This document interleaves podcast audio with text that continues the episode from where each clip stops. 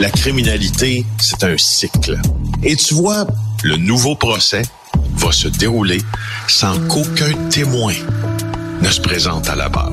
L'histoire des criminels racontée par l'unique journaliste d'enquête, Félix Séguin. On vient de t'entendre, euh, Félix, dire la criminalité, c'est un cycle, mais ça peut être un cirque aussi, hein, parce que le cirque commence aujourd'hui, Félix. Ah oui, avec la mise en accusation euh, des euh, joueurs euh, de l'équipe junior de Hockey Canada qui, en 2018, sont soupçonnés d'avoir collectivement violé une jeune fille qui, elle, a été compensée par Hockey Canada. Et là est né ce scandale-là. des fonds, des parents ben qui envoient leurs enfants jouer au hockey, qui sont utilisés pour couvrir, au fond quoi, ben, des gestes répréhensifs de certains garçons qui joue au sport national et qu'on utilise évidemment pour faire taire. Alors, euh, on attend à London. C'est intéressant tout ça parce que mon collègue hmm. Benoît Rioux, euh, il est là à London, près de Toronto. Il nous fait un peu le parallèle euh, avec Québec. C'est une ville là, qui est un peu moins grande que Québec. Quand Québec, c'est 575 000 habitants. London, c'est un peu moins de 500 000. Et puis, on sait déjà qu'au palais de justice de London, ben, les joueurs sont attendus. Carter Hart, c'est la grande vedette, là, le gardien des, euh, des euh, euh, de Philadelphie. Dylan Dubé, Cal Foote, Michael McLeod et Alex Fomenton. Alors les quatre, par la voix de leur avocat, ont nié avoir quoi que ce soit à voir dans tout ça en disant vouloir se défendre, en disant qu'ils étaient pour plaider euh, non coupable, pour citer exactement la phrase. Euh, pour ce qui est de Alex Fomenton, là, il entend vigoureusement nier son, euh, prouver son innocence et demande aux gens de ne pas se précipiter pour juger avant d'avoir entendu toutes les preuves. Alors, aujourd'hui, ce qui va se passer à London, faut pas s'attendre à beaucoup quand même, Richard. Oui, un cirque médiatique, bien sûr, parce mm. que c'est ce qui, ce, qui, ce, qui est, ce qui est en dessous de, de la pointe de l'iceberg dans ça qui est, qui, qui est amoral au fond, puis on va en reparler, c'est que là, euh, une mise en accusation, euh, on va fixer les détails aussi d'un procès à venir. Et, bref, c'est, c'est, pas une procédure judiciaire normalement qui prend beaucoup, beaucoup de temps. Il faut pas s'attendre. Mais moi, ce que je trouve hyper pertinent là-dedans, c'est de regarder ce que la police de London a fait. Parce que au fond, tu sais que demain, il va y avoir un point de presse hein, de la police de London. Tu sais que la victime s'est adressée à la police de London dans ce dossier, affirme avoir été attirée dans sa chambre par un joueur lors d'un gala de célébration d'Hockey Canada en 2018. Ensuite, d'autres sont venus rejoindre leurs coéquipiers et elle aurait été victime d'un viol collectif selon ses prétentions. Elle a porté plainte à la police de London. Il s'est rien passé quand elle l'a fait en 2018, 2019, euh, si ma mémoire est fidèle. En fait, l'enquête a commencé en 2018, mais elle s'est terminée en 2019. Euh, et moi, sais-tu quoi? On l'a déjà vu ici après euh, des pas des pressions médiatiques, mais après, après du travail journalistique qui a dûment été effectué. Dans ça, essaie de me prouver que les journalistes n'ont pas fait leur travail.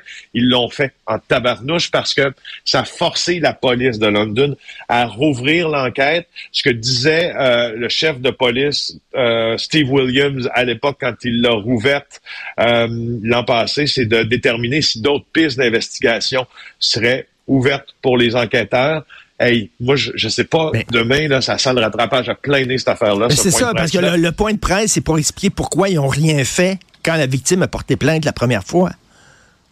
Ben, j'ai hâte de voir quelles sont ces excellentes raisons, s'il y en a, qui font en sorte que la victime d'un viol, présumée victime d'un viol collectif, euh, on a de la difficulté à aller quoi interroger des témoins? Parce que c'est un, je veux dire, on le sait, là, c'est l'équipe junior édition 2018, puis ça se passe dans un endroit euh, que l'on connaît, puis ça se passe près de London, puis on sait c'est quoi, puis on sait c'est qui selon la déposition de la victime, puis on est capable d'aller interroger des gens.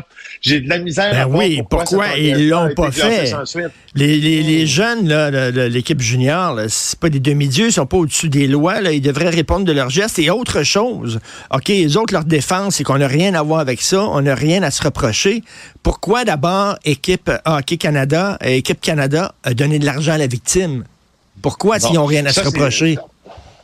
Ça, c'est le grand, euh, c'est la, la, grande aventure des règlements euh, confidentiels, souvent des règlements monétaires qui sont souvent accompagnés d'une clause mm. euh, où tu ne peux pas divulguer évidemment les détails du règlement. Puis, puis souvent, puis, puis dans ce cas-là, je cherchais ce matin à savoir qu'est-ce qui était prévu à ce règlement en termes de communication. Souvent, on interdit par ce règlement à la victime de communiquer des détails supplémentaires, mais peut-être aussi que les victimes, des fois, se font prendre. Ça ne veut pas dire que tu as une entente, disons, sanctionnée par un avocat ou une procédure civile devant un tribunal. Je pense que c'est une entente de gré à gré dans le cas d'Hockey Canada, mais que la loi s'applique plus, là. Alors, c'est pas parce que Hockey Canada non plus a dédommagé la jeune fille que les faits sont véritablement arrivés. Il faut, dans le fond, il faut laisser ça de côté complètement. Mais en même temps, mais en même temps les, gens se posent la question pourquoi Hockey Canada aurait payé. Ben, si euh, effectivement il était convaincu que la fille était euh, était menteuse, elle mentait, qu'elle n'avait pas été victime. C'est ça qui est un peu bizarre. Pourquoi ils ont payé? on, le sait, on le sait qu'il y avait deux fonds secrets, pas rien qu'un. Il y en avait deux fonds secrets, justement, pour défendre des joueurs qui sont pognés dans des situations comme ça. Donc là, le, procès, bien sûr, vise ces joueurs-là, mais il y a des questions à se poser sur Hockey Canada aussi. Là. Ben, ça risque de modifier les, principaux observateurs toute la façon dont on gère euh, le sport amateur qui est déjà en bien piètre état. Tu n'as qu'à regarder ce qui se passe ici dans différentes ligues euh, euh, étudiantes. On en a parlé à l'émission JE de basketball, question des coachs de basketball. Mon collègue Marc Sandreski avec la question des entraîneurs des équipes équestres. franchement, ça va, ça va ébranler probablement les colonnes du temps, mais je le répète une dernière fois. J'ai bien hâte de voir si on va pas retourner mettre les yeux sur ce qui s'est passé dans les bureaux de la police de London ben quand on a classé cette affaire-là sans suite lors d'une première enquête. Tout à fait. Euh, il passe la frontière avec un camion plein de potes. Problème de GPS. Oh. C'est quoi cette affaire-là? je t'en parle, mais je trouve ça un peu drôle. C'est Michael Nguyen dans le Journal de Montréal. Euh, avait un camionneur qui avait une, imposante cargaison de potes et puis euh, il voulait se rendre euh, au euh, Nouveau-Brunswick. Puis pour se rendre au Nouveau-Brunswick, il a suivi son GPS qu'il faisait passer par les États-Unis. ben, il s'est un peu fait c'est un peu fait avoir parce que là, écoute, euh, c'est du cannabis légal, par exemple. On s'explique un peu mal ce qui s'est passé parce que le gars, bon, euh, c'est survenu l'été passé. C'est une entreprise basée euh, à Bécancourt qui s'appelle Green Tone. Elle voulait livrer euh, un genre de dérivé de résine, nous dit Michael Nguyen, là, de cannabis, des fleurs séchées. Il fallait livrer ça dans les maritimes, en fait. Donc, elle a appelé une compagnie de transport. La compagnie de transport dit pas de problème, on t'envoie un camionneur. Le conducteur savait ce qu'il y avait dans le. tu sais, c'est pas, pas quelqu'un qui a des intentions criminelles, en tout cas, tout fait pratique. Hmm. Il n'y a rien qui, qui, qui, pointe dans. Alors, la nature spécifique du, cargo qu'il transportait était détaillée, puis on signe dans ce temps-là un connaissement, c'est-à-dire je sais ce que je transporte, puis je m'en vais là avec. Alors, ce qu'on comprend, c'est que le camionneur place son GPS pour aller au Nouveau-Brunswick et on l'envoie au poste frontalier de Coburn Gore. Alors, euh, il y a deux trajets qui sont possibles. Le plus rapide, ça passe par le Maine. Le plus long par le Canada, ben, il est passé par le Maine, puis tu peux pas traverser Alors, les, douanes ont saisi la, cargaison. On a détruit la cargaison. Et là, euh, écoute, il n'y avait pas d'assurance pour ça. Alors, bref, Greenstone poursuit le camionneur en disant Hey, Mauvaise idée, mon Dieu. Euh, je pense, je pense que son, son, GPS était stone, d'après moi. Là, Et euh, en terminant, Félix, tu sais, je sais pas, l'Institut Mandala du Bouddha de la médecine, moi, il y, y, a une lumière qui s'allume en disant ça doit pas être très, très sérieux, ça. non, mais ça a l'air, là. Ça a l'air que c'est bien, bien sérieux parce que pour la fin de son enquête, euh, ma collègue euh, du bureau d'enquête est allée se faire traiter, justement, là, par cet euh, institut, ma foi. Hein, très, très sérieux. Puis on lui a, ce qu'on a fait, c'est qu'on lui a appliqué des petites pierres sur le corps pour 125 ah. pièces.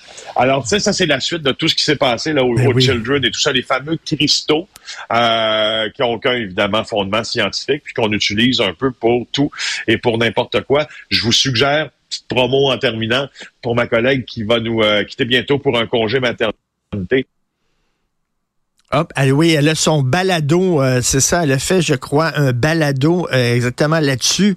Et euh, je sais pas, elle, a, elle, quitte pour un congé de maternité. J'espère qu'elle va avoir des vrais médecins lorsqu'elle va accoucher, qu'elle n'aura pas euh, quelqu'un qui vient de l'Institut Mandala du Bouddha de la médecine. Merci beaucoup, Félix. À demain. Salut. Ça fait plaisir. Bye. Bye. Une autre vision de l'actualité.